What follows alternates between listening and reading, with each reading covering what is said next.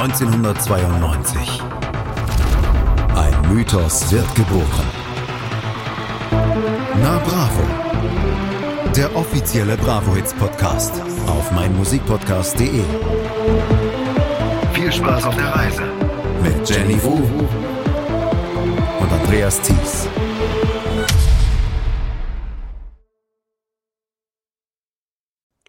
Es kann doch wohl nicht sein, dass alle Olli P. fertig machen. Ich finde ihn super. Als ich in Bravo las, dass sich Thomas D. über Olli lustig macht, habe ich aus Wut die Fanta 4 CD MFG kaputt gemacht.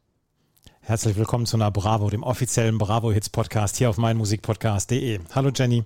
Hallo Andreas. Hast du, hast du auch schon mal aus der Wut eine CD kaputt gemacht, weil du in einer Bravo was gelesen hast, ähm, was deinen Lieblingskünstler betroffen hat? Äh, nein, kann ich nicht behaupten, aber äh, das schreibt Mareike aus Neunhaus. Das bin also nicht ich, das ist ein Leserbrief und ich erkläre dir gleich, was da passiert ist. Ja, ich möchte vorher noch einmal gerade sagen, ich war in einem HSV-Forum früher aktiv und da erinnerte mich der Leserbrief an ein Posting früher von einem Typen, der im im Forum geschrieben hatte, ich war so sauer über die Niederlage, dass ich erstmal meinem besten Freund eine reingehauen habe. was man eben so macht. Ja, was man eben so macht. Und dann die CD kaputt machen von, von MFG, von den Fantastischen Vier. Das ist ja, also das ist ja wirklich, ich weiß nicht, ob das vielleicht nicht ein bisschen übertrieben ist. Aber Olli P und Thomas D. hatten einen Diss. Und das ist eine Geschichte, die uns aufgefallen ist, die dir aufgefallen ist und die du ausgegraben hast aus den Tiefen des Internets. Und wir müssen erstmal darüber sprechen, was war denn das? Weil das war 1999, als die Bravo jetzt 25 rauskam, war dieser Beef ganz groß in der Bravo. Was war da los? Und zwar war es so, dass Oli P. den Echo entgegennahm äh, für seine Single Flugzeug im Bauch. Und das war am 4. März 99. Und ähm, kurz zuvor hatte sich Ingo Appelt ähm, hämisch über ihn geäußert, Witze über ihn gemacht. Äh, und äh, zuallererst, und davon ging das nämlich aus, Thomas D. von den Fanta 4. Und der hatte in einem Interview gegen Olli ziemlich ausgeteilt und sagte, wir sind alle ganz neidisch, dass er mit so schlechter Musik eine so hohe Chartsposition erreichen kann. Bei Oli P. bekomme ich das Grauen, er kann nicht singen, er kann nicht rappen. Und daraufhin, also das, das wirbelte so ein bisschen was auf. Wie gesagt, Olli, Ingo Appelt hatte sich dann über ihn lustig gemacht und als er den Echo entgegennahm, wurde er vom Publikum ausgebuht. Äh, und dann berichtete die Bravo darüber, was ist da eigentlich passiert.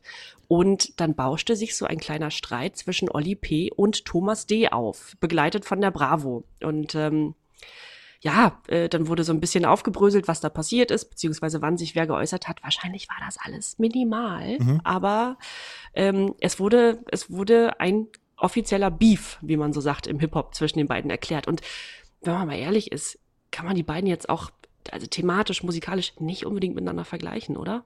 Nee, kann man nicht. Und ich weiß gar nicht, also Thomas D. hat ja selber dann auch im Artikel gesagt, wahrscheinlich ein netter Kerl und scheint ein netter Kerl zu sein. Er kann halt nicht singen und äh, seine Rhymes sind halt doof. Und äh, das hat die Bravo dann so ein bisschen, ja, dankbar vielleicht auch aufgenommen und hat das dann mal so ein bisschen hochgepusht. Weil dieser ganze Artikel, den, den wir hier haben und den wir dann auch auf Instagram nochmal bringen werden, beziehungsweise den ich in den Show Notes dann auch nochmal verlinken werde, der ist ja schon etwas, naja, tendenziös, weil es gibt so eine schöne, es gibt so eine schöne Aufstellung, zwei Musikkarrieren im Vergleich zwischen Oli P. und Thomas D. Und da steht als erste Rubrik verkaufte Singles. 2,06 Millionen bei Oli P. gleich dreifach Platin. Bei Thomas D. steht 700.000. Ich gehe davon aus, dass zu dem Zeitpunkt die Singles nur von Thomas D. genommen worden sind und nicht von den Fanta 4, oder? Ja, davon gehe ich auch aus. Das ja. wäre sonst weitaus mehr. Ver verkaufte Alben 380.000 gleich Gold bei Oli P. Bei Thomas D. steht 200.000. Ja. Auszeichnungen bei Oli P. Goldener Otto 98 Echo RRB Award. Bei Thomas D. steht nur Bronze Otto 98. Und dann erster Hit 1998 mit Flugzeuge im Bauch bei Oli P. und bei Thomas D. 1992 die da mit den Fantastischen Vier. Da ist es wieder mit den Fantastischen Vier dabei. Und es ist alles ein ganz kleines bisschen, also Bravo hat sich so ein bisschen auf die Seite von Oli P. Ge gestellt, hatte ich das Gefühl. Das Gefühl hat man, das stimmt. Und äh, dann gibt's noch drei weitere Rubriken im, im Musikkarrierenvergleich der beiden. Und die eine nennt sich Herausragendes. Und da steht bei, da steht bei Oli P., äh, er sei ein Allround-Talent, Sänger, Schauspieler, Tänzer. Und bei Thomas D. Mitbegründer des deutschsprachigen Hip-Hop. Ja. Uh. ja, Vorbilder für Oli P., die Fantastischen Vier und für Thomas D. Buster Rhymes und Monster Magnet. Auch die Bilder von Oli P. und von Thomas D. sind tendenziös, sage ich. Ja. Ne? Weil Oli, äh, Oli P. so der als der als der nette Schwiegersohn und Thomas D. so mit dem mit der hochgehobenen Augenbraue lächelt nicht mal, ist so ein bisschen der Bösewicht hier. Ja. Ja, ja, das stimmt. Und obwohl sich äh, Thomas D. dann im Nachhinein auch nochmal auch zur Bravo äußerte und sagte, als ich das in der Bravo gelesen habe, also diesen Text darüber, äh, tat mir Oli P. richtig leid. Also er ging dann auch noch darauf ein und es wurde eigentlich aufgelöst. Aber die Bravo hat sich da relativ lange dran bedient an diesem Thema. Ja, und sie haben Leserbriefe bekommen. Feedback, unter Feedback steht, Wut und Tränen. In Heft 15 berichteten wir, wie Oli P. gedisst wird. Der Artikel löste bei den Fans einen Sturm der Entrüstung aus. 5000 Briefe erreichten die Redaktion, 92 Prozent der Leser verteidigten Oli P., 8 Prozent fanden, dass Thomas D. mit seiner Kritik recht hat. Hier eine Auswahl der Meinungen. Jenny, leg los. Erst einmal, glaubst du, dass wirklich 5000 Briefe eingegangen sind? das, hatte, das hatte Harald Schmidt mal in einer Sendung. Waschkörbeweise Briefe sind eingekommen und dann hatte er so einen ganz kleinen Mini-Waschkorb, so aus dem Playmobil und hatte nur drei Briefe. Vielleicht waren es auch nur 500 Briefe, die angekommen sind. Ja, das kann sein. Ja. ja. Naja, also ich lese mal ähm, ich lese mal einen Leserbrief vor, der sich auf die Seite von Thomas D. stellt. Ich finde, Oli P. ist ein richtiges Weichei. Der heult doch wirklich wegen jedem Scheiß. Von Ingo Appelt werden viele Sänger verarscht, wie zum Beispiel Westernhagen oder Blümchen. Und die lachen auch darüber. Äh, meine Anmerkung wäre jetzt, weiß man das? Weiß, äh, weiß Sarah ohne Ortsangabe, dass Westernhagen und Blümchen darüber lachen? Nun gut. Wenn Olli nicht stark genug ist, gegen die Tiefen einer Karriere anzukämpfen, dann ist er selber schuld. Thomas D. hat außerdem wirklich recht, denn Olli kann überhaupt nicht rappen. Sarah A. oder Ausgabengabe. Ich möchte, ich möchte das durchaus starke Statement von Daniela K. aus Markt Schwaben vorlesen. Ich finde das eine Unverschämtheit, so über Olli zu reden. Zum Beispiel Thomas D., der kann ja selber nicht rappen, der sieht aus wie King Kongs Deo-Roller.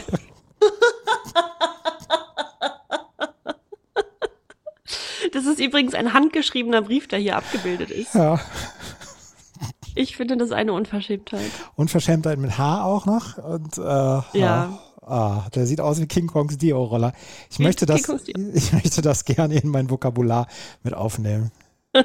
ich kann mir tatsächlich nichts drunter vorstellen, aber es, sie muss sich was dabei gedacht haben. Daniela aus Markt Schwaben. Liebe Grüße. Ja, hast du noch einen Brief? Weil wir haben noch so ein paar Leserbriefe da. Ja, hier fordert äh, Romina ohne Ortsangabe fordert den Disser oder die Disser ins Gefängnis. Als ich mir die Bravo kaufte und den Bericht über Olli P. las, war ich total geschockt und brach in Tränen aus. Die Disser müssten ins Gefängnis. Ich denke über Olli, dass er ein sehr liebevoller und sehr offener Mensch ist. Dass sich auch noch die Jugendlichen gegenüber einem Star solche Wörter erlauben, ist das allerletzte. Ich kann überhaupt nicht verstehen, dass er so runtergemobbt wird. Er ist doch so offen wie kaum ein anderer Star. Er hat ein riesengroßes Talent zum Rappen und singen kann er auch. So, Ne? Yvonne Elfer aus ja. Erfurt, da wollte ich auch nochmal einen handgeschriebenen Brief vorlesen. Thomas D. halt die Klappe.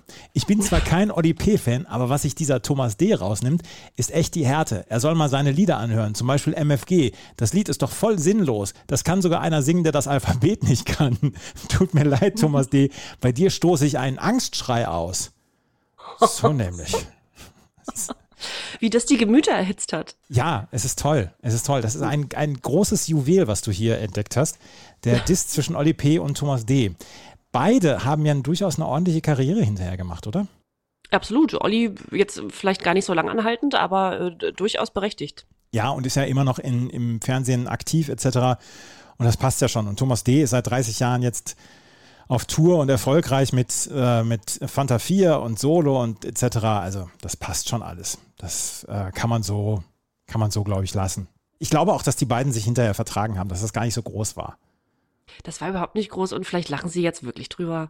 Es wäre ja irgendwie, es wäre ja, es ist eine nette Anekdote, ne? So muss man das sagen. Aber diese, wirklich ja hochgekochten Briefe auch, also bei Fans, wo das dann richtig ein Thema war und die mussten sich das von der Seele schreiben, das macht dann ja schon was. Und dann denkt man vielleicht auch als Künstler in dem Moment, ach herrje, was haben wir denn da angerichtet? Ja, lieber Oli P., wenn du das hier hörst, wie ist das weitergegangen? Das würden wir gerne mal erfahren. Das, das wäre mhm. schön. 1999 im Mai wurde die Bravo Hits 25 veröffentlicht und es war der 12. Mai 99. Und da an dem Tag nichts wirklich Weltbewegendes passiert ist, Jenny, habe ich ein Quiz für mich, für dich ausgedacht, weil äh, drei oder vier Dinge, ähm, die wollte ich dann aus dem Jahr 1999 nochmal wissen und ihr könnt natürlich ein ganz kleines bisschen mitspielen. 12. Mai 1999 möchte ich nicht wissen, welche Single auf Platz 1 in Deutschland stand, sondern welches Album. Ich habe vier für dich zur Auswahl. Die waren von Platz 1 bis 4, diese vier Alben. Eins davon ist Nummer 1 gewesen. Welches war Nummer 1? Entweder Cranberries Bury the Hatchet oder Fanta 4 499 oder Xavier Naidoo nicht von dieser Welt oder Backstreet Boys Millennium. Was war auf Nummer 1 der Albumcharts am 12. Mai 1999? Uff, ich sage Xavier Naidoo. Nee, es waren die Fantastischen Vier. Ich glaube, mhm. Xavier Naidoo war nicht ein einziges Mal auf der Nummer 1. Okay. Mhm. Interessant. Und die anderen beiden, Cranberries und Backstreet Boys? Cranberries war auf Platz 3 und Backstreet Boys auf Platz 4. Backstreet Boys haben es, glaube ich, immer zwischendurch mal auf Platz 1 geschafft. Cranberries mhm. nie. Am 12. Mai äh, 1999 fand das Finale im UEFA Cup statt. Wer gewann den Titel? Entweder Atletico Madrid, AC Parma, Olympique Marseille oder der FC Bologna. Oh, ich hoffe, dass es äh, Parma war. Das war Parma, tatsächlich. Ja. Ähm, das war damals im Finale gegen Bologna. Nein, gegen Olympique Marseille. Die Aufstellung von Parma, die uns alle ganz warm werden. Gianluigi ja. Buffon, Lilian Thuram. Mm äh, Roberto Sensini, Fabio Cannavaro, äh, Dino Baggio, Diego Fuser, Juan Sebastian Veron, Enrico Chiesa, Hernan Crespo. Da macht Doppel 6 drei Folgen draus. Oh, das macht nichts mit uns, ne? Nee, das macht.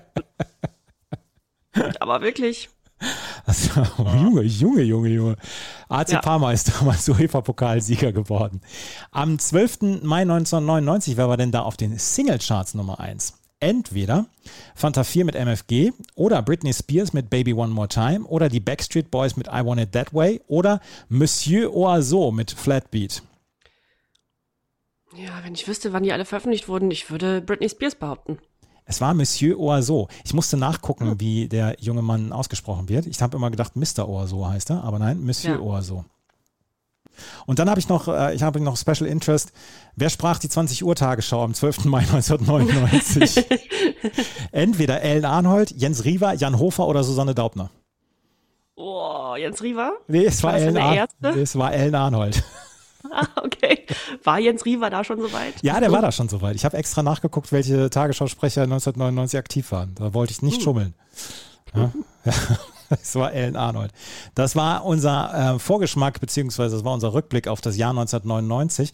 Und jetzt werden wir gleich über die CD sprechen, über die beiden CDs. Und wir machen es wie in der letzten Folge.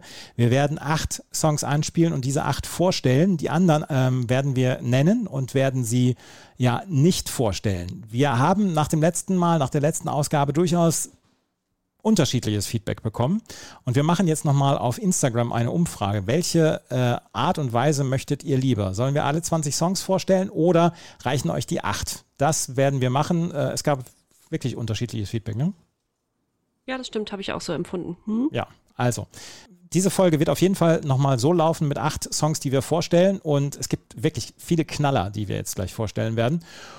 Und dann gucken wir mal, wie wir es dann beim nächsten Mal machen. Ihr entscheidet das. Das alles gleich hier mit der CD1, die ich vorstellen darf, hier auf meinmusikpodcast.de und na Bravo, dem offiziellen Bravo Hits Podcast. Die Bravo Hits 25 hat nur Knaller. Ich habe gesagt, ich werde nur acht Songs vorstellen, aber ich werde die ersten fünf alle durchgehend vorstellen, weil es ist ein Knaller nach dem anderen. Ja. Es ist unglaublich, oder? Ja, richtig gut. Als ich, äh, genau, in der Vorbereitung auch gedacht, oh Mensch, Andreas, stellst du dir eins vor und so. Die ist ja nur super die ist nur super. Die ist wirklich mhm. nur super. Und ich fange mit Song Nummer 1 an. Und das ist ein Song, den ich eben schon genannt habe.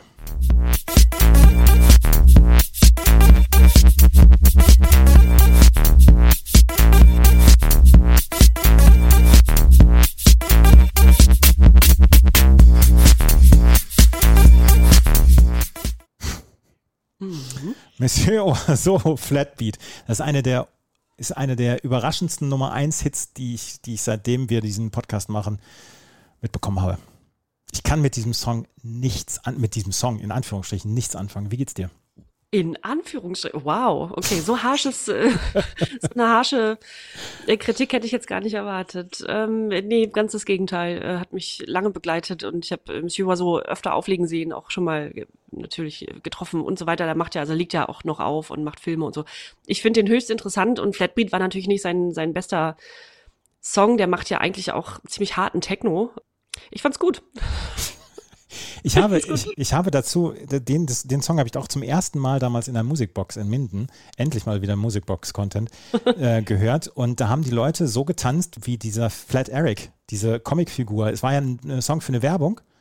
Und mhm. Flat Eric war dann so ein bisschen die Hauptfigur und die Leute haben so getanzt wie Flat Eric, also mit dem Kopf einfach zur Seite geschüttelt und so weiter. Und ich habe gedacht, Leute, seid ihr eigentlich alle bekloppt? Es hat überhaupt keine Soundstruktur, nix. Ja, es sieht auch es sieht, es sieht ja nicht, nicht schick aus, was man da so äh, dazu, wie man dazu tanzen kann, in Anführungszeichen tanzen. Das ist, auch das Video war affig und so weiter. Genau, es war aus dieser Werbung. Aber Levi's war das, oder? Ja, ja, ja. ja. Ähm, und dennoch, es ist, es ist Flat Eric, also diese Figur alleine, die hat, die, die hat man noch Jahre danach gesehen und ja. wurde zu einer Marke und so, so absolut berechtigt alles. Also was man dem Song nicht vorwerfen kann, ist, dass er in irgendeiner Weise austauschbar wäre, weil den hörst du unter Tausenden raus. Wie, wie gesagt, ich habe jetzt ein bisschen harsche Kritik hier geäußert. Mhm. Quentin Dupieux heißt der ähm, Herr, der Monsieur Oiseau äh, erfunden hat, beziehungsweise der hinter Monsieur Oiseau steckt. Ein französischer Künstler und Filmemacher und Verballhornung von französisch Monsieur Oiseau, deutsch Herr Vogel. Das ist Monsieur Oiseau. Und der hat in einem Interview 2010 zugegeben, dass er seine Kreationen großes Irgendwas nennt und auch die bekannte Software zur Bearbeitung elektronischer Musik Ableton Live komplett nach dem Prinzip des Zufalls nutze, wahllos Samples in der Tondatenbank, die mit der Software geliefert wurden, suchend. Und genau danach hört sich dieses Stück an.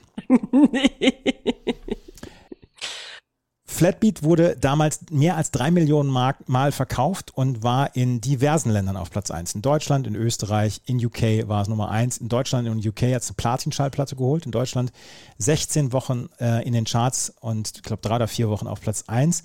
In den französischen, französischen Charts war es 58 Wochen. Uff. 2010 hat er mal einen Film gedreht, oder hat er seinen dritten Spielfilm gedreht, Rubber, und der handelt von einem reifen Robert, dessen Familie verbrannt wurde. Daraufhin entscheidet sich Robert dazu, sich an den Menschen zu rächen.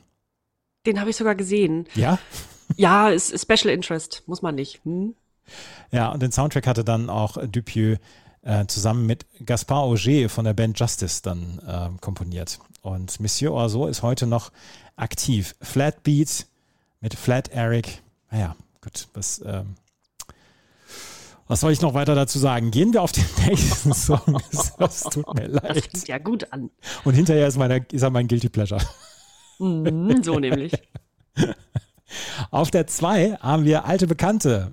Thomas D., wir haben über ihn vorhin gesprochen, ähm, der mit seiner Band Die Fantastischen Vier diesen Song kreiert hat.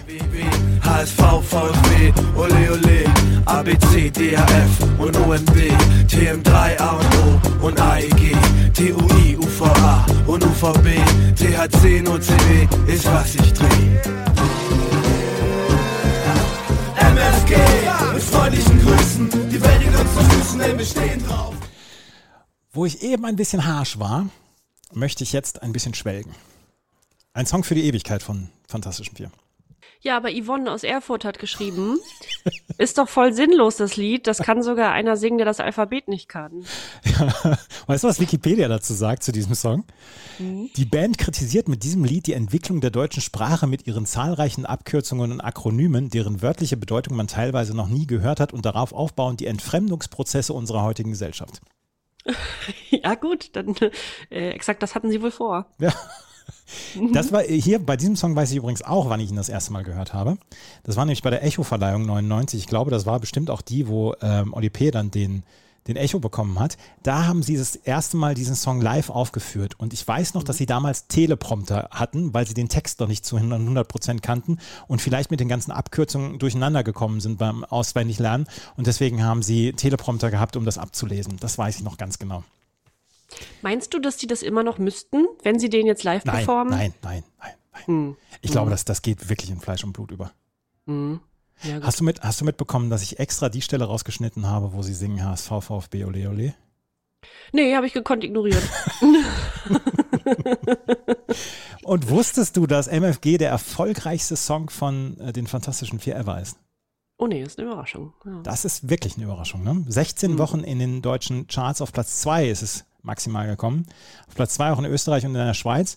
Über 500.000 Singles verkauft und ist, ist die ähm, wirklich die erfolgreichste Single, die sie jemals hatten. Und ähm, wurde im April 1999 veröffentlicht, wurde im Erscheinungsjahr noch für mehr als 500.000 verkaufte Einheiten in Deutschland mit einer Platin-Schallplatte ausgezeichnet. Bis heute die kommerziell erfolgreichste Single der Band sowie einer der meistverkauften Rap-Songs in Deutschland. MFG mit freundlichen Grüßen von den Fantastischen Vier. Bis heute kein, kein Tag gealtert, sage ich. Hm, da greifst du ja schon mal vor, aber gut. Ja, das, da, da greife ich vor. Der nächste Song, ich glaube, der ist auch noch nicht so richtig gealtert. Ähm, den hören wir hier. Loneliness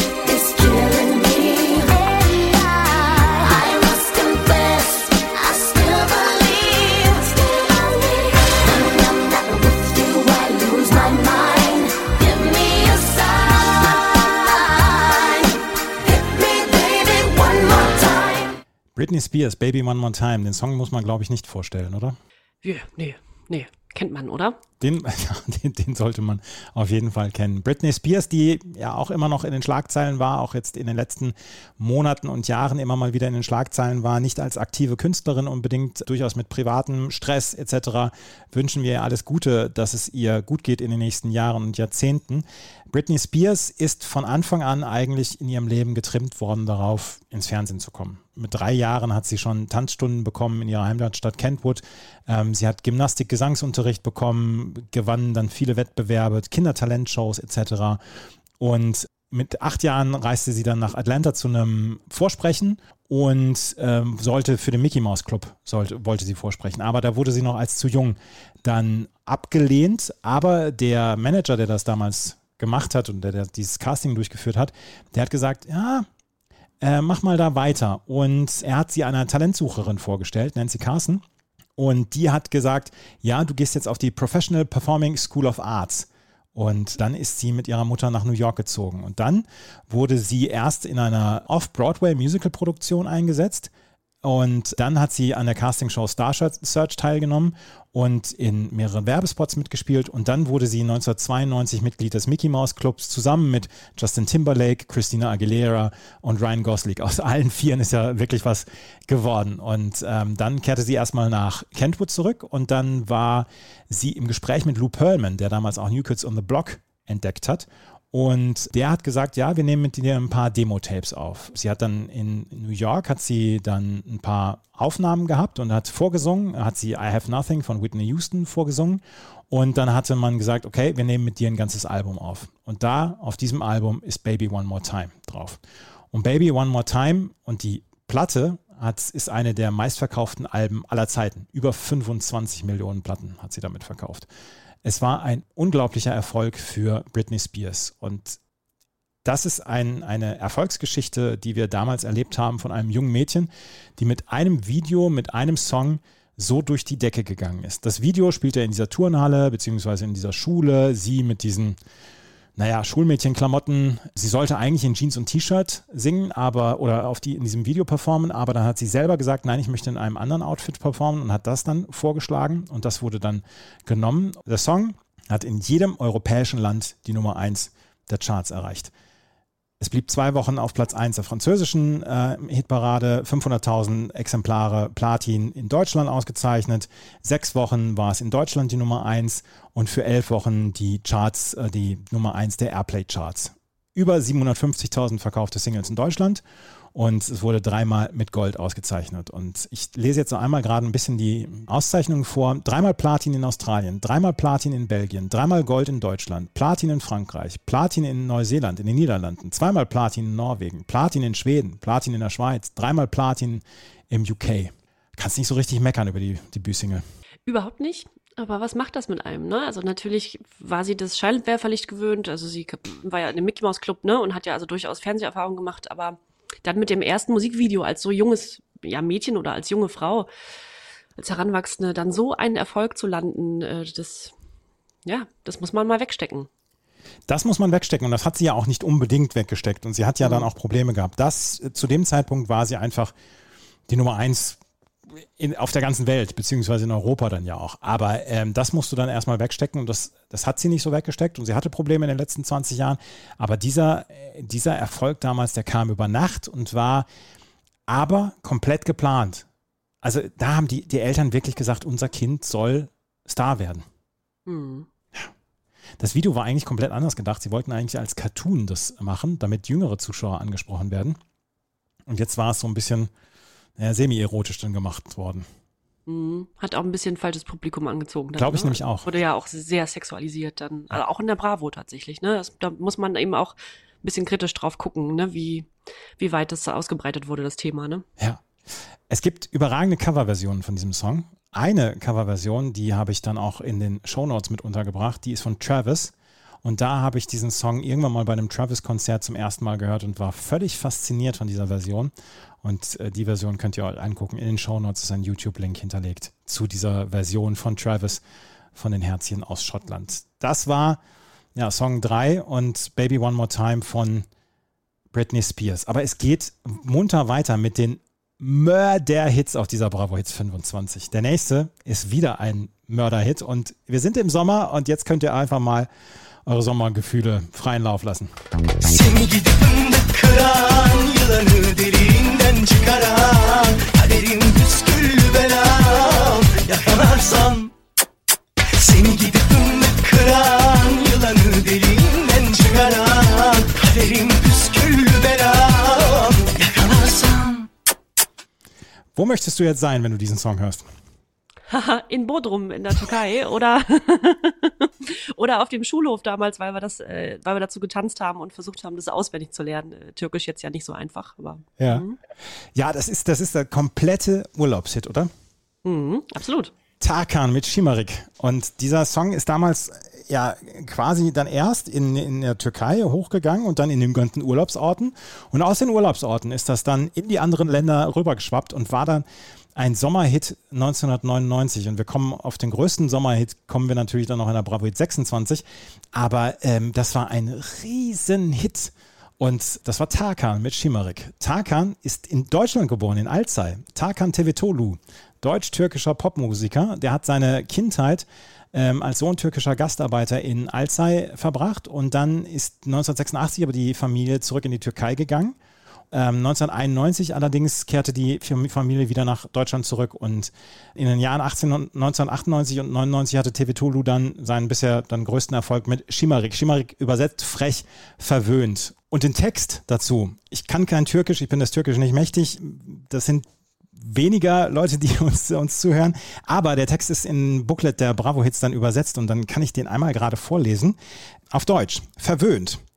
Hat sich einen fremden Kerl aufgerissen. Es zerreißt mich innerlich. Einen Kaugummi im Mund, den sie gnadenlos kaut und platzen lässt. Vielleicht bin ich deshalb so angetan von dir, weil ich dich nicht bekommen konnte. Passt das zur Männlichkeit, du Verwöhnte? Hat sich die Welt so verändert? Braun und Augen geschminkt, die Lippen knallrot, kokettierend, stellt sie sich schamlos mir gegenüber hin und grinst mich unverschämt an. Haben wir das so von unseren Vätern gelernt? Wir haben uns vor allen blamiert, neue Bräuche und ins alte Dorf gekommen. Freunde, wir sind aufgeschmissen. Das verbindet man nicht mit diesem Song. Mhm. Nee, äh, klingt fast wie ein Vorwurf an eine, an, an diese Dame. Ja, dass sie sich einem anderen an den Hals geworfen hat. Mhm. Das wirkt so leicht, dieser Song. Und ist so ein, so ein, Ja, so ein, so ein komisches Thema, also so ein großes Thema. Genau, und man erinnert sich ja auch an diesen Kussmund in diesem, oder an diesen Ja. Kuss, den er, den er ne, in diesem Video ja auch immer wieder macht. Das haben wir ja immer nachgemacht damals. Und deswegen dachte ich ja auch, dass Shimari Kuss heißt. Also damals dachte ich das eine Zeit lang. Nee, das ist aber, das ist ja ein bisschen gemein auch. Das ist ein bisschen gemein. Mhm. Ja, auf Platz 6 in den deutschen Charts. 20 Wochen war es in, insgesamt in den deutschen Charts. Hat eine, hat eine goldene Schallplatte bekommen. Es ist zum ersten Mal 1997 veröffentlicht worden, damals in der Türkei. Und 1999 dann erst in den anderen Ländern veröffentlicht worden. Und das war etwas, wo man sagt, ja, das ist der Sommerhit, der ist rübergekommen und dann rübergeschwappt und aus den Urlaubsorten nach Deutschland. Und dort wurde er dann ein großer Hit. Tarkan mit Schimmerik. Und den fünften Song, den müssen wir auch nochmal vorspielen. Das, es hilft einfach nichts. Es sind nur Hits hier drauf. Maria.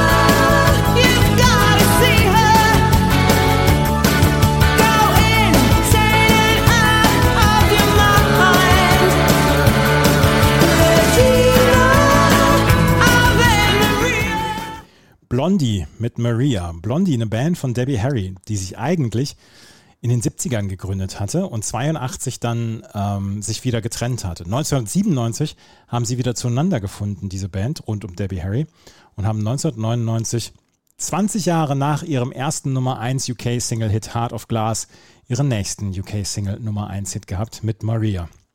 Er wurde vom Keyboarder Jimmy Destry geschrieben und produziert von Craig Leon und es war von ihrem siebten Album No Exit, was im ähm, Jahr 1999 erschienen ist. Am 11. Januar 1999 ist diese Single erschienen und äh, Nummer 1 in UK, Nummer 1 in Griechenland, Spanien, Top 20 Hit in ganz Europa und in Neuseeland. In Deutschland war es auf Platz 3. Blondie mit Maria. Bis heute, glaube ich, ist das eine gute Abtempo-Nummer und es war man, man hat ja immer ein bisschen das Problem bei Comebacks, dass sie vielleicht ein bisschen peinlich sind.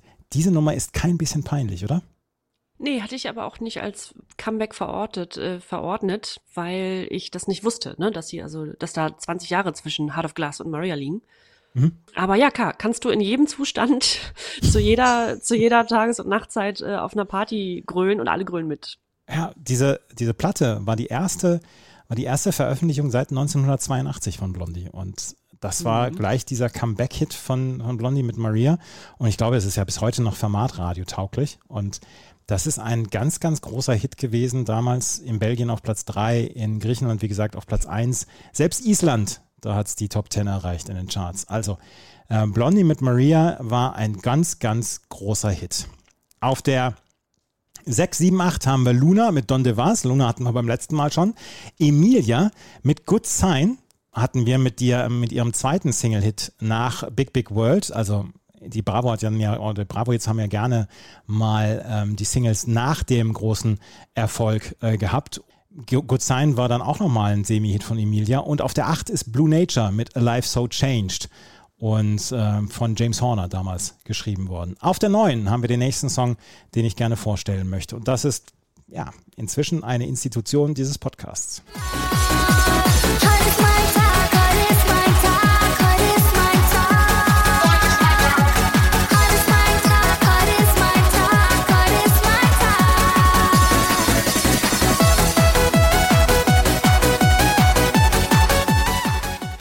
Bevor du jetzt irgendwas sagst, Andreas, wenn du dazu nettere Worte findest als zu Flatbeat, dann war's das hier. Dann mache ich aus. Oh Gottes Willen. ähm, ähm, ähm, also ähm, im Spätsommer 1998 folgte unter dem Titel Jasmin das dritte Album von Blümchen. Ich lese jetzt einfach nur vor. Lies das, lies das mal ganz nüchtern runter, genau. Ja, ähm, das war die dritte, das dritte Album von äh, Jasmin Wagner und es wurde, also damals hieß sie noch Blümchen und es wurde allerdings das Album Jasmin veröffentlicht.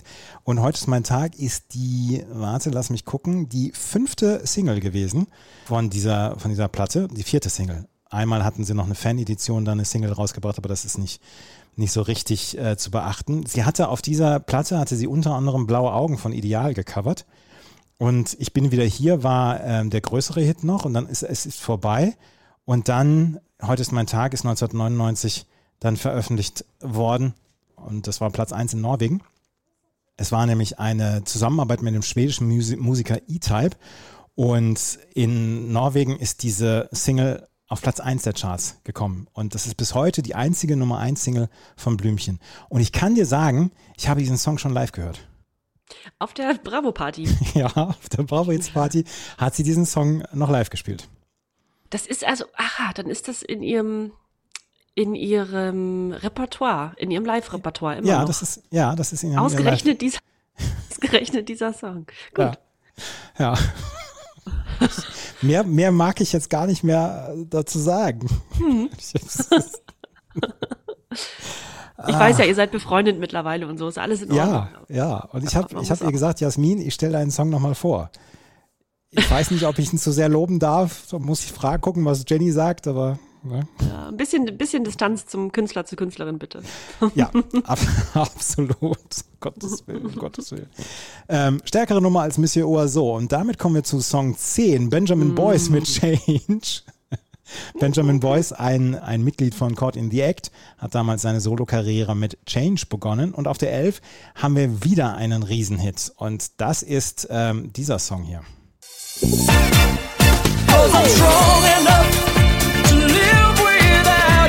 Cause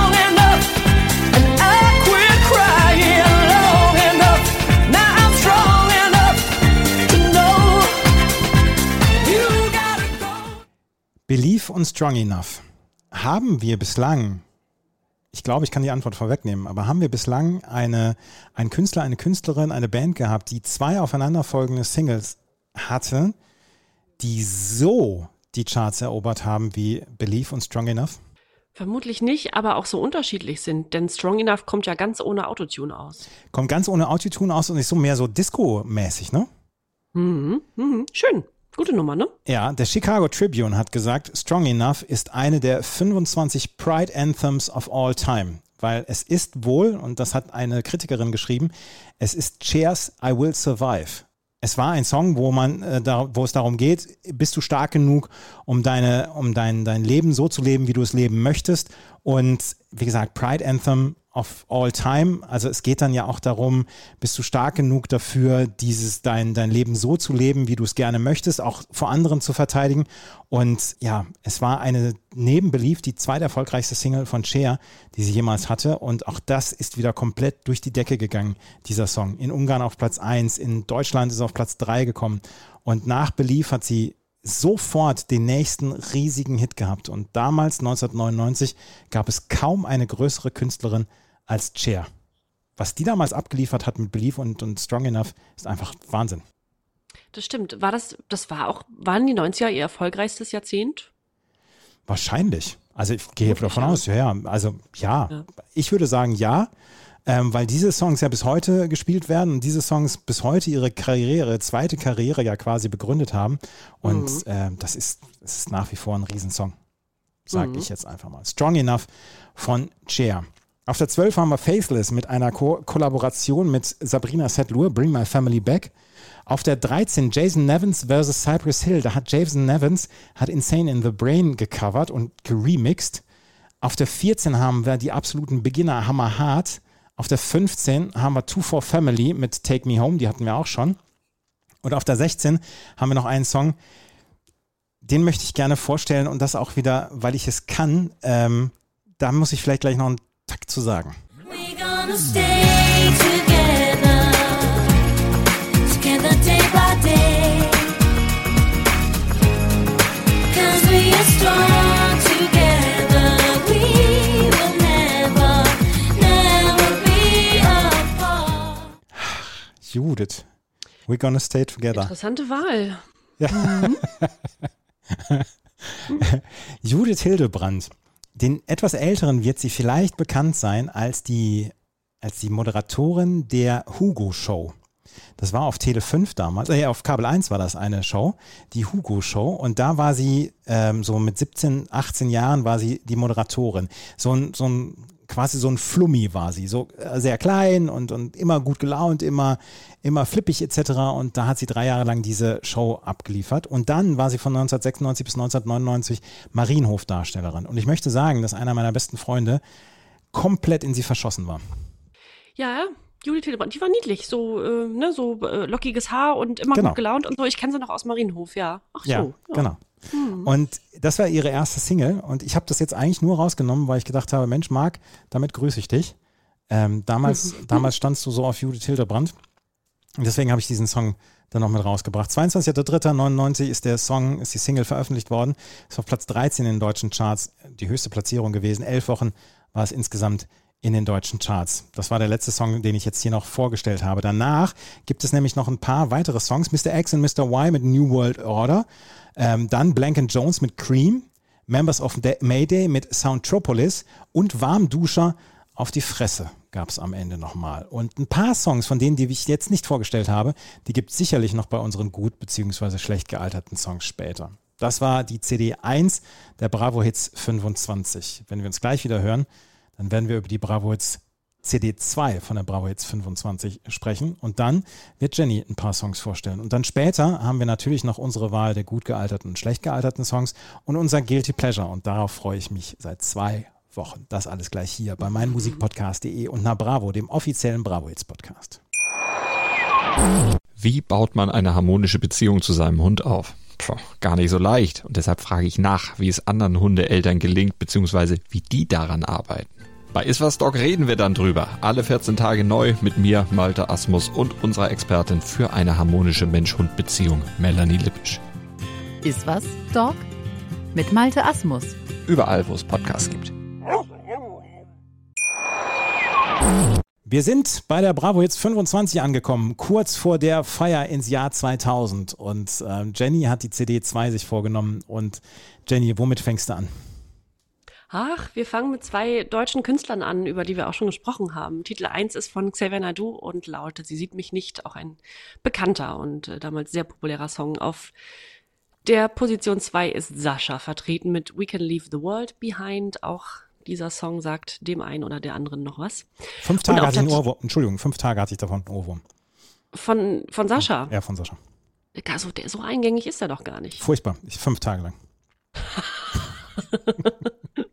Gut, dann lösen wir den jetzt ab mit äh, Titel Nummer 3. Das ist nämlich Sarah at Tic Tac Two mit Nie wieder. Aber ich will dich nie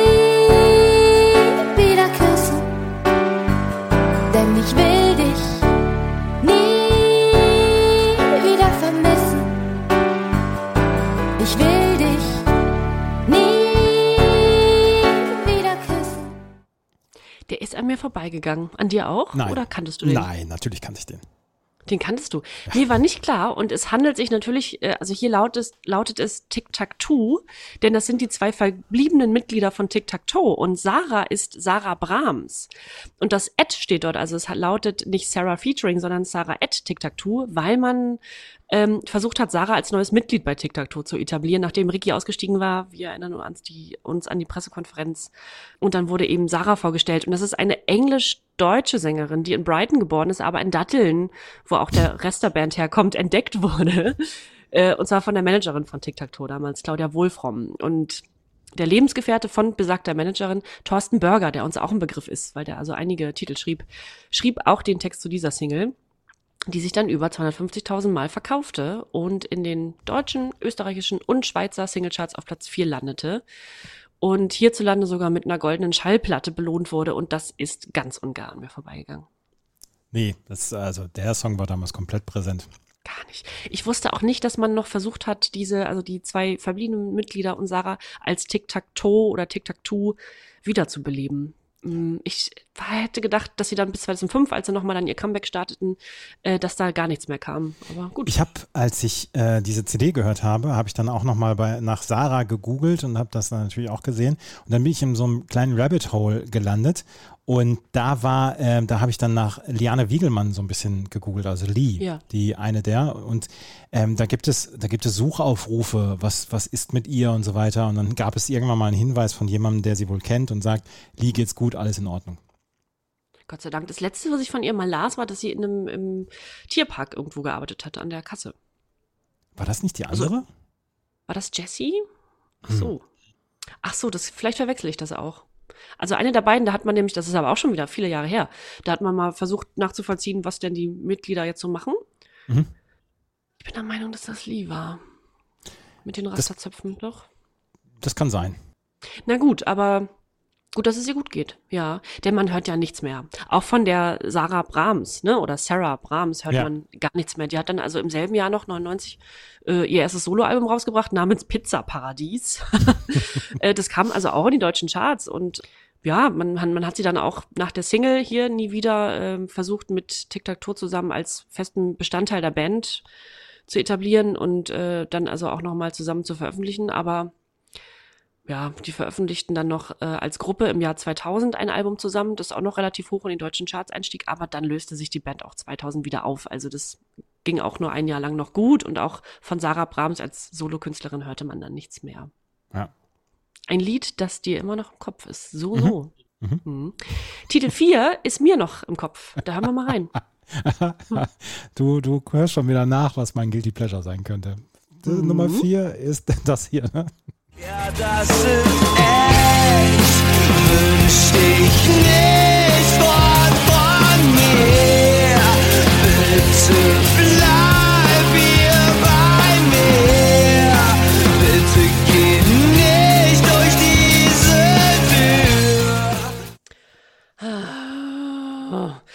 Es sind echt natürlich, die Stimme von Kim Frank ist unverkennbar. Mit Fort von mir war und ist einer meiner Lieblingstitel von echt, wenn er jetzt textlich auch kein ja, lyrisches Meisterwerk ist. Also der Text ist tatsächlich etwas schwach, habe ich jetzt in der Nachlese nochmal gedacht. Aber die Melan Melancholie und die Schwere sind einigermaßen fühlbar, oder, oder findest du nicht? Doch. Doch, ich habe beim letzten Mal habe ich schon gesagt, dass ich Kim Franks Stimme total cool finde. Ja. Und ähm, daran hat sich nicht viel geändert. Auch in diesem Song mochte ich das gerne. Ja, oder? Ja. Es ist, ähm, also dieser Song, der wirklich einer meiner liebsten war von echt, äh, und die hatten ja nun einige, also in diesen vier Jahren oder was, äh, hat unanständige 3,6 von 6 Sternen auf hitparade.ch bekommen, diesem Bewertungsportal, äh, in dem wir mal immer, immer mal wieder ein paar Stunden verschwinden. und ähm, da schreibt jemand, der sich Hitparaden-Fan nennt, ähm, und der das Lied mit einem Stern versieht. Schreckliches Lied und sowas wurde im, in ZDF-Hitparade von den Zuschauern auf Platz 1 gewählt. Und Merlin77 vergibt aber vier Sterne und sagt, authentische Ballade, Kim Frank war kein ganz großer Sänger, aber er konnte Emotionen in seinen Gesang packen. Das hört man hier gut. Sie hatten noch bessere Titel, aber mir gefällt Fort von mir sehr gut. So, aber also 3,6 ist wirklich unverschämt. Ist es. Mhm. Für den sehr guten Titel. Platz 30 in den deutschen Charts, also jetzt auch kein Überhit, aber ja, Ich glaube, das war aber damals auch eine Albumband, oder? Schon, ja. Live und Albumband. Hm? Ja. Ja. Echt. Echt mit Fort von mir. Schöner Titel. Der nächste Interpret äh, hat sein Debüt auf der Bravo Hits und das wird dem einen oder der anderen auch noch was sagen. Then you really might know what it's like. Then you really might know what it's like.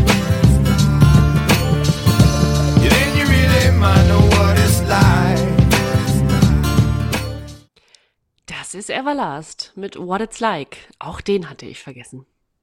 Nee, den hatte ich nicht vergessen. Ich habe, ich habe im alten HSV-Forum, über das ich schon vorhin gesprochen habe, dass ich hier zweimal jetzt das HSV-Forum in einem Podcast erwähnen darf, hatte ich den, ähm, hatte ich den Nickname Whitey Ford. Ach so, ja. Mhm. Das war wegen Everlast. Und dass ich, dass der, dass es den Baseballspieler gab früher, das habe ich erst hinterher erfahren, weil ich mich zu dem Genau, Zeitpunkt noch ja. nicht für Baseball interessiert habe. Ja, gut, ist ja auch, äh, ja, man hatte ja mit dem HSV zu tun. Ne? Ja. Ja. Whitey Ford. Ja, Everlast ist, ähm, heißt gebürtig Eric Francis Schrody, würde ich es aussprechen. Also Schrödi, würde man auf Deutsch sagen. Und ist 1969 in Long Island, New York geboren. Ist dann aber in Kalifornien aufgewachsen und begann be bereits im Teenageralter mit dem Rappen. Äh, und gab sich dann auch relativ früh den Namen Everlast. Äh, mit 17 trat er dem sogenannten Rhyme Syndicate bei. Das war ein von Ice-T gegründetes Kollektiv von Rapmusikern. Und mit 21 veröffentlichte Everlast dann sein erstes Soloalbum, das war 1990. Das Ding war kein Erfolg und Everlast ähm, und Ice-T hatten dann Differenzen und trennten sich. Also der gründete dann mit, äh, mit zwei Freunden dann seine eigene Band und löste sich von diesem Rhyme Syndicate. Und diese Band, und das war mir auch nicht mehr bekannt, also die Band natürlich, aber ich wusste nicht mehr, dass Everlast prominentes Mitglied war, war House of Pain. Und House of Pain kennt man von ihrem Überhit Jump Around. Äh, Und sie wurden damit ja auch einer der erfolgreichsten weißen Hip-Hop-Gruppen jemals. Ja, und die gab's bis 96 und danach bastelte Everlast an seinem zweiten Soloalbum rum, das dann 98 erschien. Und auf dem war auch diese Single hier, What It's Like. Und ähm, es wurde und blieb seine kommerziell erfolgreichste Single, holte in den USA Chartplatz 13 und eine Grammy-Nominierung. In Deutschland Platz 17, in Österreich ebenfalls Platz 17 und in Großbritannien auf 34. Ja, und das dazugehörige Album, Whitey Ford, da ist er wieder, der Name, den du damals äh, genommen hattest. Whitey Ford Sings the Blues äh, heißt das Album, ein fantastischer Titel. Erhielt Doppelplatin in den USA und chartete dort auf der 9, in Deutschland auf Platz 12 der Albumcharts. Und äh, ohnehin, äh, wenn man mal so nachguckt, verkauften sich seine Alben sehr viel besser als die Single-Auskopplungen. Ich habe Everlast mal gegoogelt, beziehungsweise mal geguckt, was der so macht, denn äh, da kam jetzt auch länger nichts Musikalisches mehr. Aber der hat eine Instagram-Seite. Und da gibt's genau zwei Beiträge. Und äh, die sind relativ aktuell. Der eine ist jetzt aus, aus, aus dem Mai, aus diesem Jahr. Und in dem Beitrag singt er und spielt auf der Gitarre relativ cool einen Song runter, der tatsächlich sehr bluesig klingt. Sehr bluesig und sehr, ähm, der hat ja eine angenehme Stimme, ne? Der kann ja auch singen und nicht nur rappen. Das ist, das hört sich gut an und er sieht gut aus. Er sieht aus wie immer. Weiß nicht, das hatten wir schon öfter mal, dass man, wenn man dann so Künstler findet, von denen man jahrelang nichts gehört hat und man denkt, ach Gott sei Dank geht's denen gut. Ja, äh, Lang so, mit ging's mir auch. Ich hatte die Platte Whitey Ford Sings the Blues, deswegen kam ich dann auch drauf, Ja. weil damals das CD-Regal direkt neben dem Computer war. Ich habe ins CD-Regal reingeguckt und habe nur die, den Plattennamen gesehen. Und die habe ich aber leider nicht mehr. Ich muss das irgendwann mal verkauft haben, glaube ich, diese CD. Hm, ja. Ja. Ich kannte das Album nicht und ich hatte mit Ever- Everlast jetzt gar nicht so viel zu tun. Ich kannte natürlich House of Pain, aber äh, mich hat jetzt tatsächlich dieser Titel angefixt und auch die Sachen, die ich jetzt so gehört habe, die klangen nicht schlecht. Ja, das ist auch okay Musik. Das äh, möchte ich auch nochmal deutlich so sagen. Naja, Everlast mit What It's Like auf der 5. Äh, Titel 6 ist von Kami und Purple Schulz. Ich will raus. Und äh, Titel 7, in den wir gleich reinhören, hat auf hitparade.ch eine bessere Bewertung als Fort von mir von echt. Und das finde ich ein kleinen Skandal, aber macht euch selbst ein.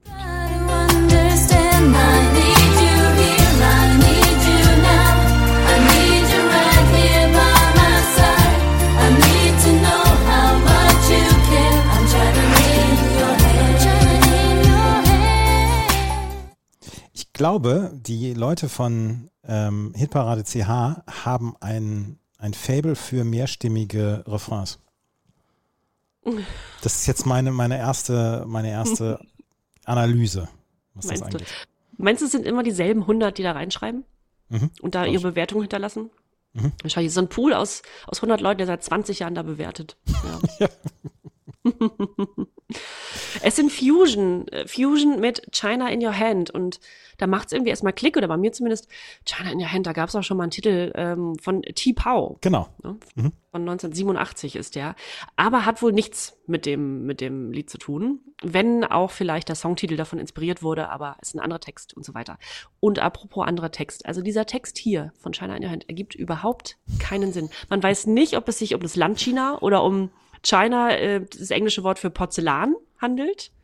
Es ist also, es ist super schwammig getextet, man, wenn man das so nennen kann überhaupt. Aber es handelt sich vermutlich um das Porzellan, also China in your hand im Sinne von fragil und, und kannst mit mir machen, was du willst. Oder ich Ja. weiß es nicht. Hat es auch einen viel tieferen Sinn und wir werden es, also vielleicht hat es irgendjemand mal analysiert oder, oder, oder vielleicht auch aus erster Hand mal erfahren, worum es da eigentlich geht, aber ich kann es mir nur so zusammen rein, reimen. Es ist, es ist äh, relativ mau getextet. So, und Fusion war, von denen weiß man auch nicht so viel, auf jeden Fall ein One-Hit-Wonder aus Deutschland. Die hatten danach jetzt nichts mehr. Äh, das ein Projekt war, das aus zwei männlichen und zwei weiblichen Mitgliedern bestand. Ja, es ist also wirklich verrückt, dass dieser Titel beim, bei Hitparade CH so gut ankommt. Da wird er, da wird sich vor Begeisterung überschlagen und ähm, es gibt vier- 4,4 Sterne von sechs. Das ist schon relativ hoch dort. Ähm, Andreas, ich, was soll man dazu? Es ist Weiß also, ah, es ist so nischig. Platz sieben in den Schweizer Charts und äh, in Deutschland auf Platz 27. Also dann doch relativ erfolgreich. Fusion, aber von der Band dann auch nicht mehr wirklich was gehört und es wird auch überall auch geschrieben, One Hit Wonder, man, man weiß also gar nichts mehr von anderen Veröffentlichungen. Gibt's bestimmt irgendwo, aber ja. Auf der 8 ist ähm, E17 mit Betcha Can Wait und das waren East 17. Die haben sich nur einen sehr viel cooleren, kürzeren Namen gegeben und äh, sich so ein bisschen umf- umformiert. Und äh, Titel 9, äh, da wollen wir nämlich nochmal reinhören. Da freue ich mich ganz besonders, weil ich den ganz und gar vergessen hatte.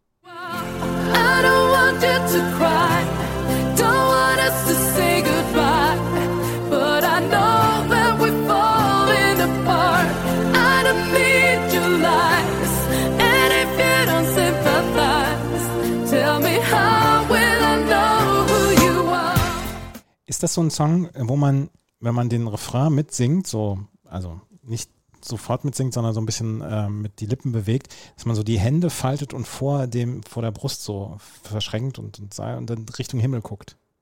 Ja. Ja, so stumm Richtung Himmel schreit, auch mitsingt. Hm? Ja. Ja. Ja, so genau so ein Song ist das. Und äh, ja, wie gesagt, auch einer von tatsächlich vielen auf dieser CD2, die ich vergessen hatte. Und sobald man den dann hört, denkt man, ja klar, natürlich, den gab's, den hat man gehört. Das war komplett Formatradio. Das war nämlich Jessica mit How Will I Know. Und äh, Jessica hätte ich jetzt in den USA verortet. Äh, Jessica heißt Jessica Volker und ist eine schwedische Sängerin mit senegalesischem Vater, die bereits im Alter von elf Jahren auf der Stage School war und also schon sehr früh den Wunsch hatte, auf der Bühne zu stehen. Und äh, im Alter von 17 ist sie dann auch auf die Bühne gegangen und zwar als Background-Sängerin von Dr. Alban und Ace of Base. Äh, Das war also die Blütezeit dieser beiden Bands und das war etwa um 93, 94 herum.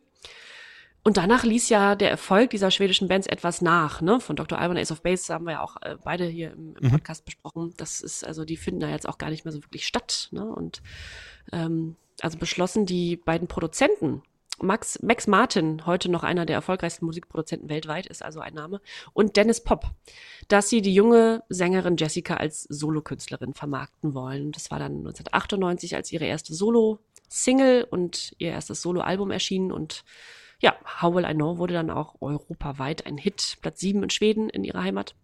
Und äh, mit einer goldenen Schallplatte ausgezeichnet dort. Platz 4 in Österreich, Platz 47 in Großbritannien und Platz 24 in Deutschland. Und ähm, es blieb dann auch ihre erfolgreichste Single.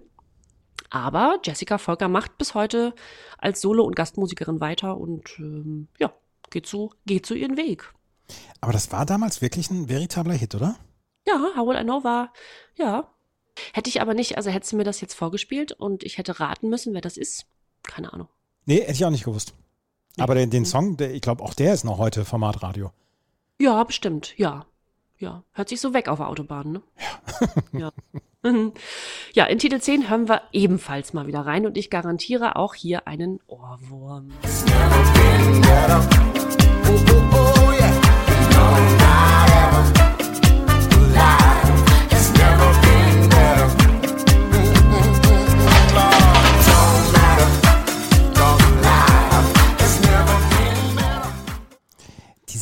Doppel-CD hat enormes Hitpotenzial. Total.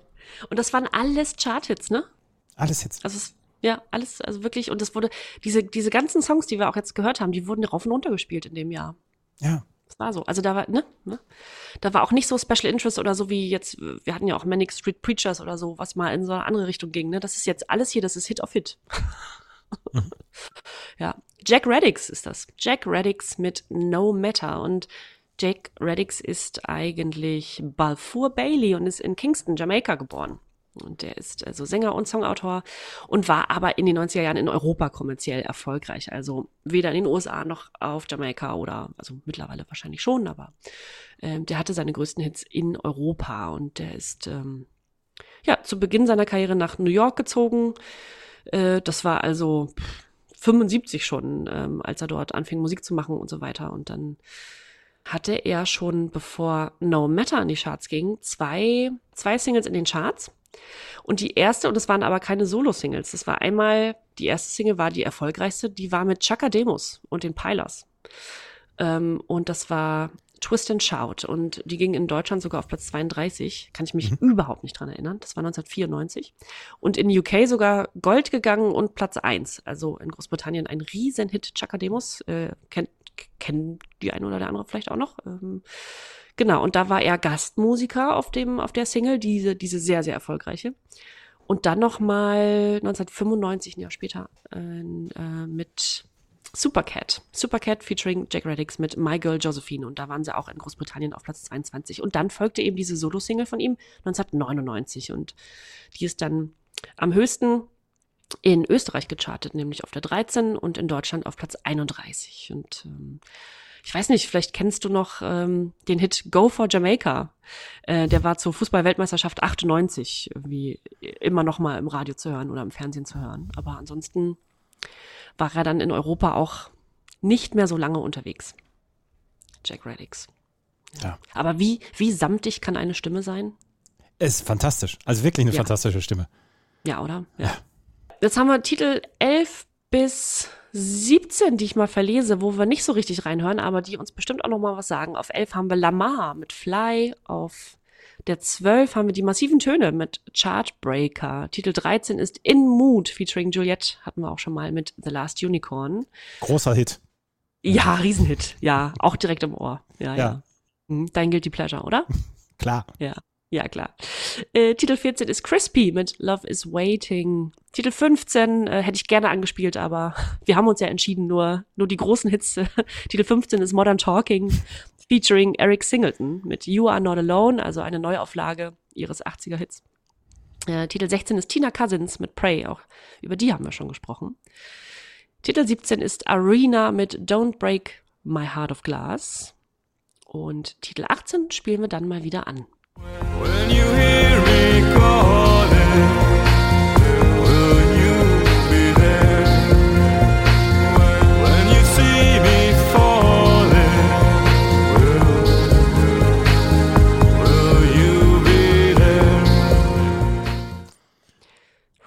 Hören von Deine Lakaien. Und ich musste gerade an Witt und Heppner denken, weil ich damit überhaupt nichts anfangen konnte. Du aber sehr viel. Und ich fürchte fast, dass es in diesem Fall genauso ist.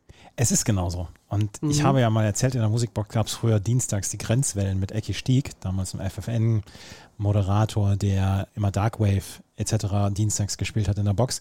Und da war, waren die Herren Veljanov und Horn als deine Lakaien auch mit Return zu hören. Und diesen Song mag ich sehr, sehr gerne. Kein Guilty Pleasure, das würde ich niemals als Guilty Pleasure verwenden, Mhm. aber diesen Song, den mochte ich sehr, sehr gerne damals. Äh, ich nicht. Ähm, und das ist aber auch nicht schlimm. das, ähm, ja, nee, war ja eine ganz andere Zeit. Aber ich finde spannend, ich habe mich jetzt zum ersten Mal so ein bisschen zu äh, Deine Lakaien belesen oder, oder mal geguckt, was die so gemacht haben, weil ich damit wirklich mit diesem Projekt nichts anfangen konnte. Was schade ist, weil es äh, durchaus interessant ist. Ja? Und ähm, Mhm.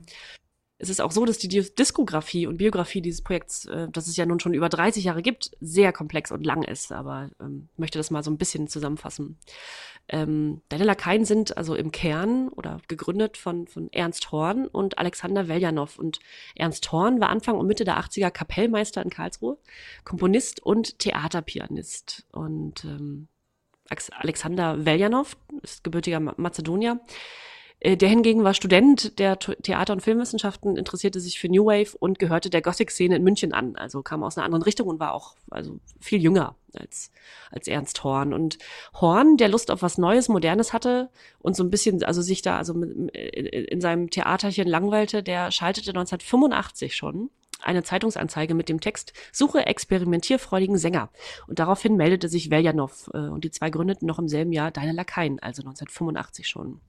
Und dann folgte ein selbstfinanziertes und selbstvertriebenes Album, ihr erstes Album, mit einer Auflage von 500 Stück. Und davon verkauften sie dann 100 Stück und äh, wurden dann danach in Münchner Diskos gespielt, äh, blieben aber eher ein regionaler Untergrundtipp in Bayern, in, in, in der Münchner, im Münchner Raum. Und 1989 ergatterten sie dann als erste europäische Band einen Plattenvertrag bei Gymnastic Records in München und wurden dann ab 1990 vom Sublabel Class X vertreten, also Class X. Und ähm, 1991 folgte das zweite Studioalbum und mit dem dritten Album im Jahre 1993 stellte sich dann auch der, ja, der erste große oder der erste kommerzielle Erfolg ein. Und die erste Chartplatzierung hatten sie mit hatten sie äh, erst 1999 und zwar mit dem Vorgänger von diesem Hit hier, Into My Arms. Und er landete auf Platz 64 der Charts und der Nachfolger Return, den wir gerade gehört haben, auf Platz 85 im selben Jahr. Und dann geht es also so munter weiter. Und äh, sie haben also im Laufe der, der vielen Jahre, der 30 Jahre,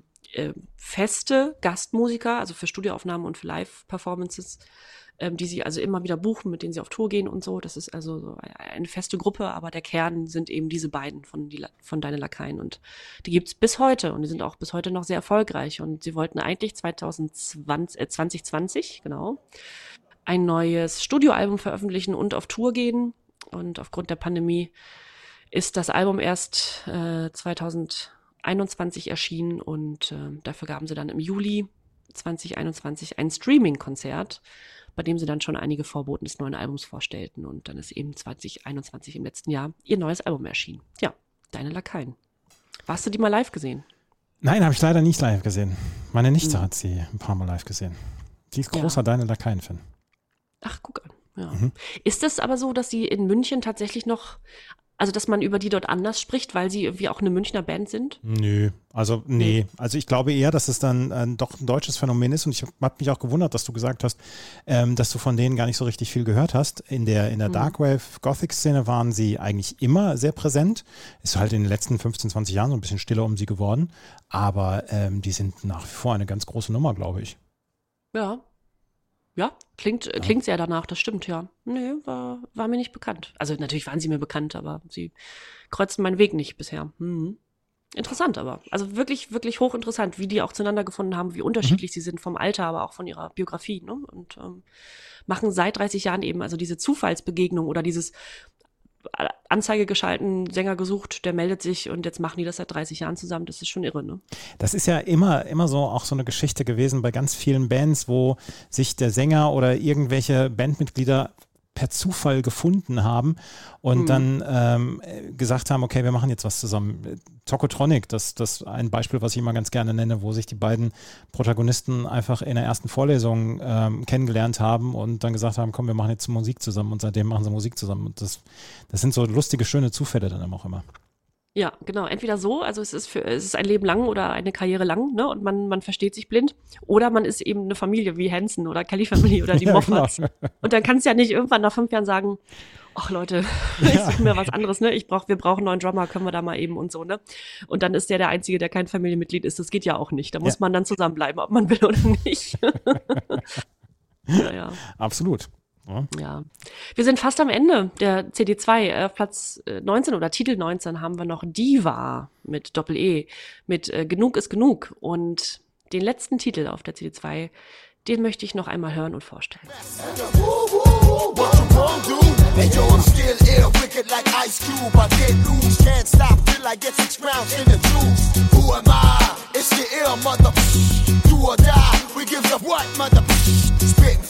You me the mic so I can rock it. I got million rhymes in my pocket till I stop it. I drop it for the love of it. I'm in it to win it. My rap style technique, check your butt. Habe ich jetzt aber ein langes Stück rausgeschnitten. Ja. can I kick it? Yes, you can. Das ist Illmatic. Illmatic, ähm, nicht zu vergessen mit dem Bombenalbum von Nas, aber wahrscheinlich daran orientiert. Illmatic mit Still Ill. Und Illmatic ist ein deutscher Rapper aus Bad Pyrmont, der 1973 dort geboren ist. Und der bürgerlich, ja, und das ist jetzt also schwierig auszusprechen, Costa Meronianakis heißt es, also griechische Abstammung. Costa Meronianakis. Den kennt man unter diesem Namen, also unter seinem bürgerlichen Namen, heutzutage als Comedian, als Stand-up-Comedian. Aus äh, dem Quatsch Comedy Club oder so Sendungen wie Nightwash, also mittlerweile auch nicht mehr, aber so vor fünf, sechs Jahren oder so ist er da also durchgetingelt und hatte eine relativ hohe TV-Präsenz damit, dass er Stand-up-Comedy macht. Und das ist ganz interessant, was der da so macht. Er spricht nämlich vor allem über seine Karriere als Musiker auch, also das arbeitet er da durchaus auch auf und über seine Heimat Frankfurt. Und es ist nämlich so, dass er mit Anfang 20 nach Frankfurt zog, weil er bei Moses P., auch über den sprachen wir schon, und seinem Label 3P einen Plattenvertrag bekam. Und so kam es dann, dass, ähm, dass Costa oder Ilmatic, wie er sich als Rapper nannte, dann auch mit Sabrina Sedlur und Xavier Nadu zusammenarbeitet, mit, später mit Cool Savage, mit DJ Catch, also mit veritablen Größen aus der, aus der Hip-Hop-Szene, aber eben auch verwurzelt in, in Frankfurt. Und das ist ganz interessant. Ich habe mir so ein, zwei Programme von dem mal angeschaut, von, seinem, von seiner Stand-up-Geschichte. Und der ist, der ist witzig. Der ist witzig und äh, der ist nahbar und auch so echt. Also der ist schon sehr, naja, so Kind von der Straße und das stellt er auch da und so. Und naja, und Frankfurt und groß und dreckig und keiner spricht Deutsch und so weiter. Und es, äh, es wird natürlich irgendwie auch sein migrantischer Hintergrund irgendwie so ein bisschen, damit spielt er auch mit dieser ganzen, mit dieser ganzen Kultur und auch mit dieser Rap-Kultur und so. Also alles, was ihn so ausmacht und seine Stadt Frankfurt auch ausmacht. Ähm, es ist, es ist tatsächlich sehr interessant und er hat immer noch diese ganz tolle, tiefe Rapperstimme. Ich mochte den damals, das weiß ich. Ich fand den auch sehr charismatisch und gut, weil er so eine ganz tiefe, raue Stimme hatte.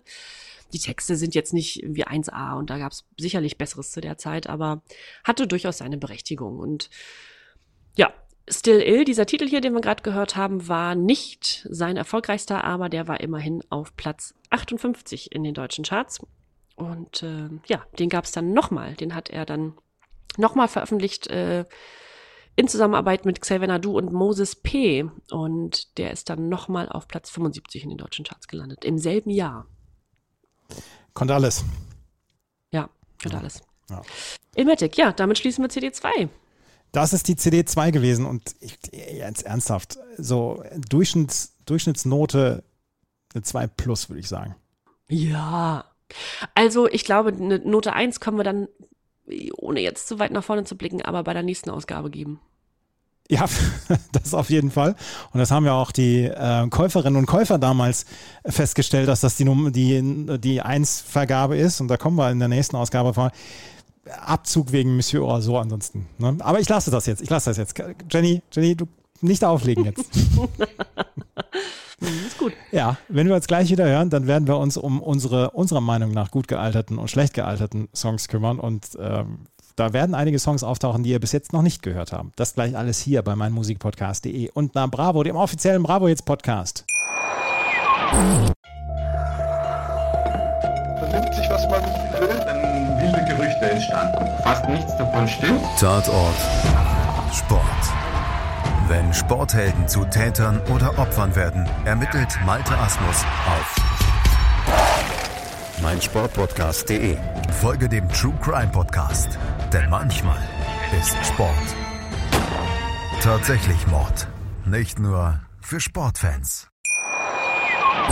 Wir haben noch gar nicht darauf hingewiesen, dass unser Instagram-Account hier kommt Bravo heißt und dort werdet ihr auch in den nächsten Tagen noch mit ein paar Dingen beglückt werden, äh, was diese Ausgabe angeht. Natürlich dann auch mit ein paar Ausschnitten und Leserbriefen von dem Diss und von dem, ja, von dem Beef zwischen Oli P. und Thomas D. Aber wir kommen zu den gut gealterten und schlecht gealterten Songs, wie in jeder Sendung. Und wir kommen zuerst zu Jennys gut gealterten Songs. Das sind diese hier.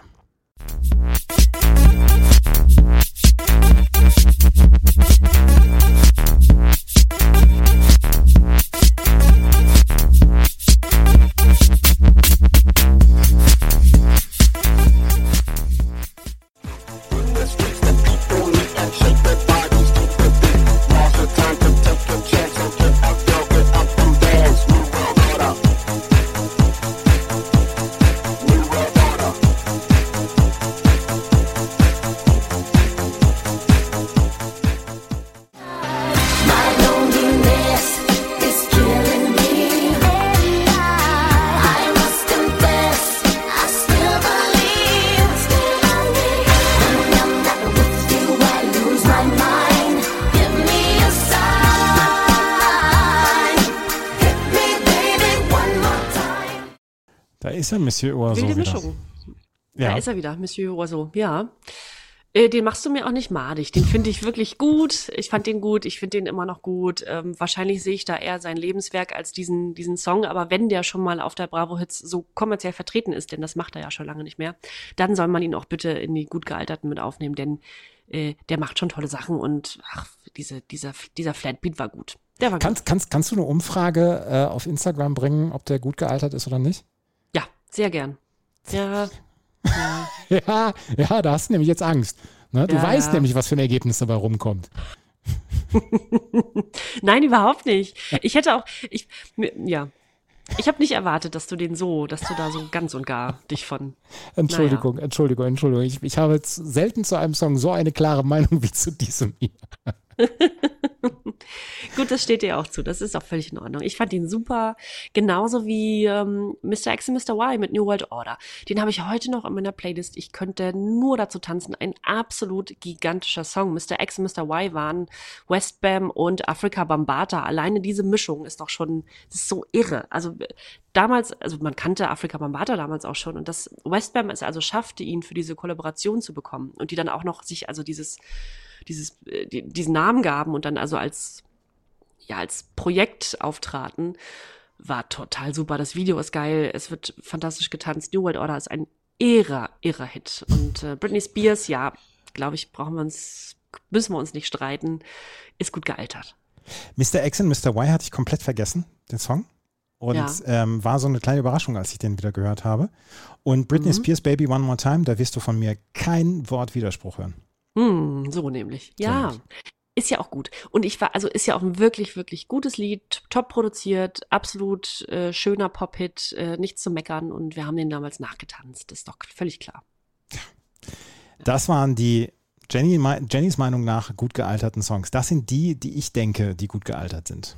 HSV, VfB, Ole Ole, ABC, DHF und OMB, TM3, A und O und AEG, TUI, UVA und UVB, THC, NOCB ist was ich dreh. MFG mit freundlichen Grüßen, die Welt in uns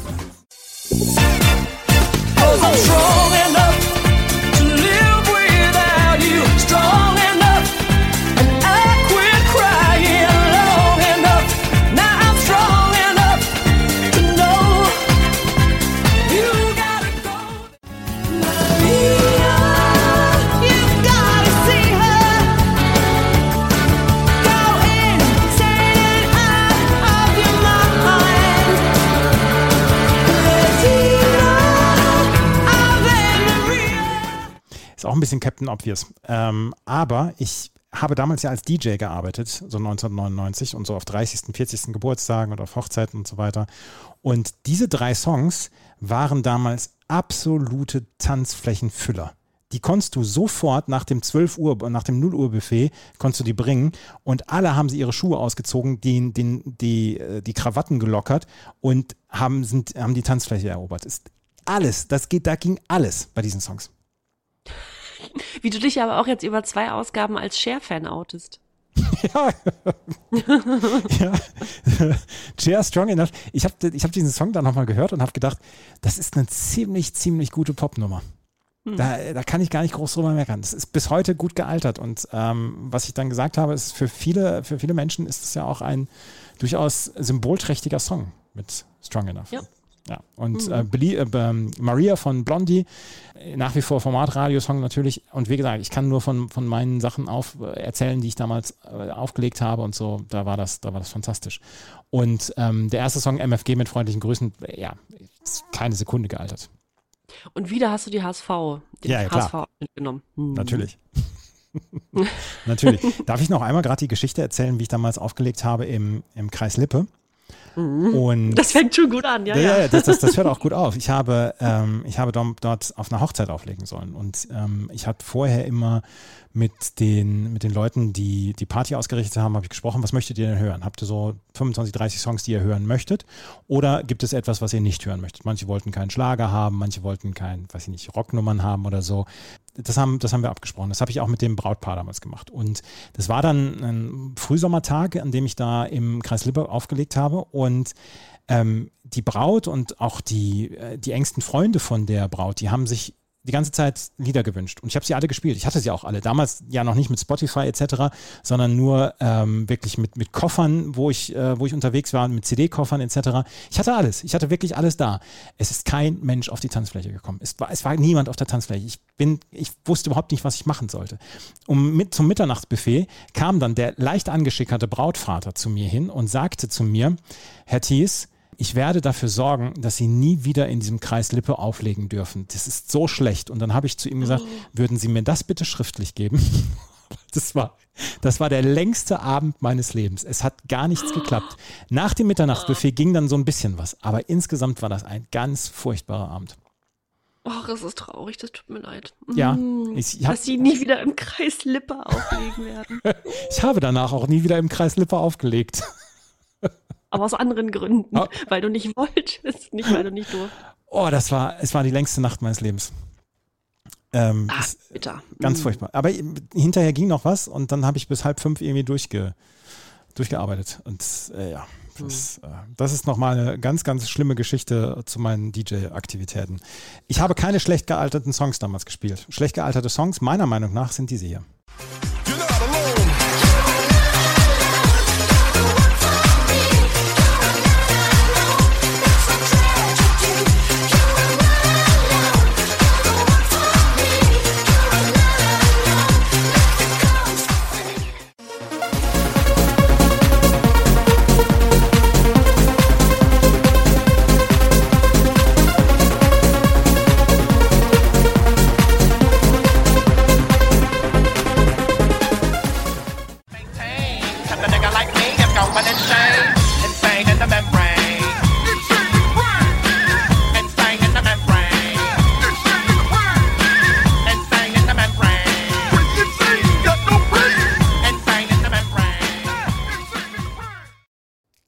Von Blank Jones war das in der Mitte. Hört sich jeder Song gleich an.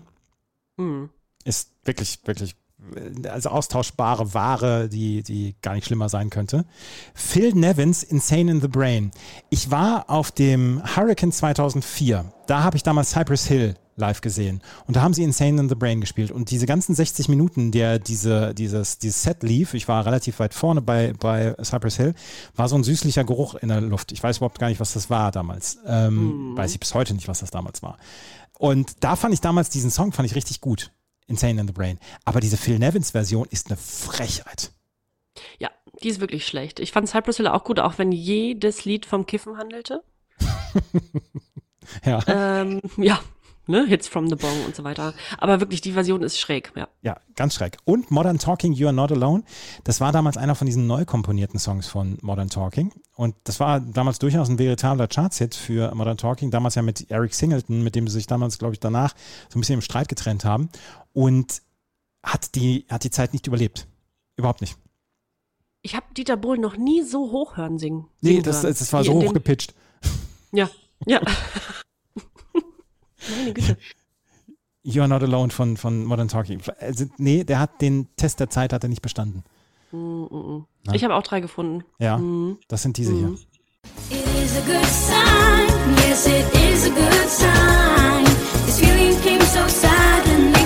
I don't know if it's right for me, but it is a good sign,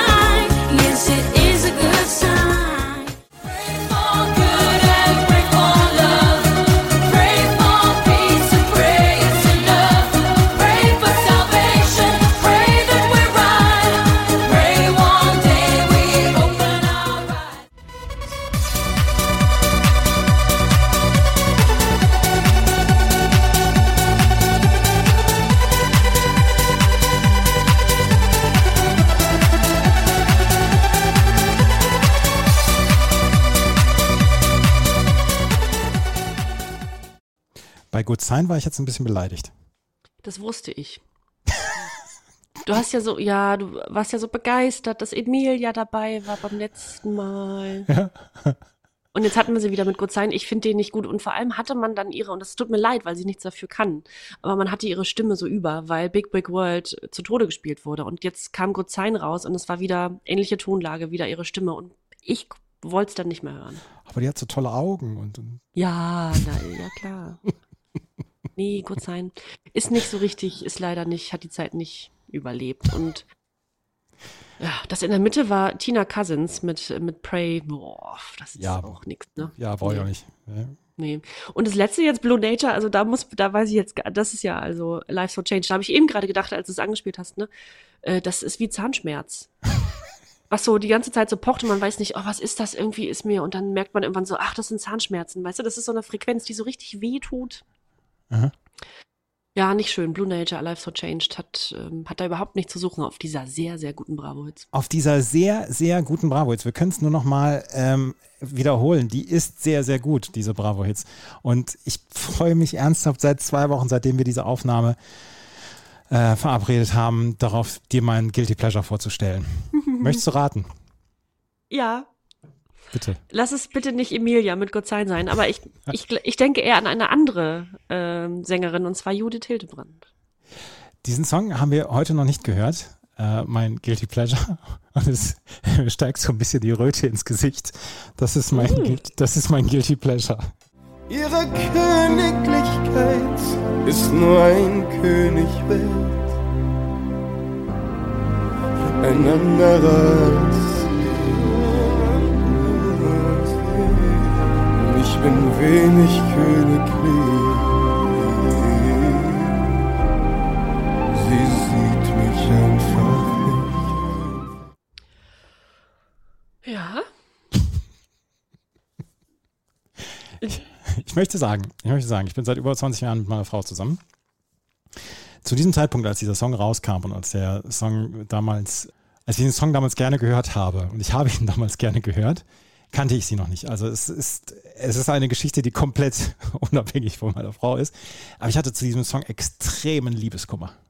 Mhm. Ja, der funktioniert auch darüber. Er hat Stil, ist delikat, bedient sich Gesten so zart. Das war genau ich. Und es ist ja aus dem Asterix-Film damals. Ja. Und es ist ja Obelix, der in Falballa äh, verliebt ist. Und ich fühlte mich wie der Obelix damals. Ach Gott. Och. Ach, Andreas. Och. Aber irgendwie schön. Aber gut. Xavier Ja. Du hat, äh, als Künstler hat er das oder als Person hat er, hält er nicht so stand, aber äh, es ist ein toller Titel. Ja. Vielen Dank, dass du das sagst. Das bedeutet mir eine ganze Menge. Ach, bitte. Ja. Ja, es ist, ähm, sie sieht mich nicht von Xavier Naidoo. Ähm, Mitte 99 schwersten Liebeskummer gehabt, kurz bevor ich nach Bremen gezogen bin. Und das ähm, war dieser Song, der, ich habe nicht viele Songs, die, die ich mit Liebeskummer verbinde. Die anderen sind von, von Bands, die, mit denen ich nicht so, also die ich nicht so hinterm Rücken halte. The Cure zum Beispiel. Hier, das ist jetzt eine ziemliche, ziemliche Beichte gewesen in diesem Podcast und äh, ihr werdet es hoffentlich alle nicht weiter sagen. Ja. Ciao. Haben wir dein Guilty Pleasure heute schon gehört? Nein. Haben wir noch nicht gehört. Ich weiß es nicht, was dein Guilty Pleasure sein könnte. Ich, ah, Ich sag mal so viel, ich hatte dazu kein Liebeskummer. das ist schön. Ähm, ist es The Last Unicorn von In Mood? Ich hoffe es. Ich, ich weiß es nämlich zu diesem Zeitpunkt noch nicht und ich höre es genau wie ihr jetzt zum ersten Mal.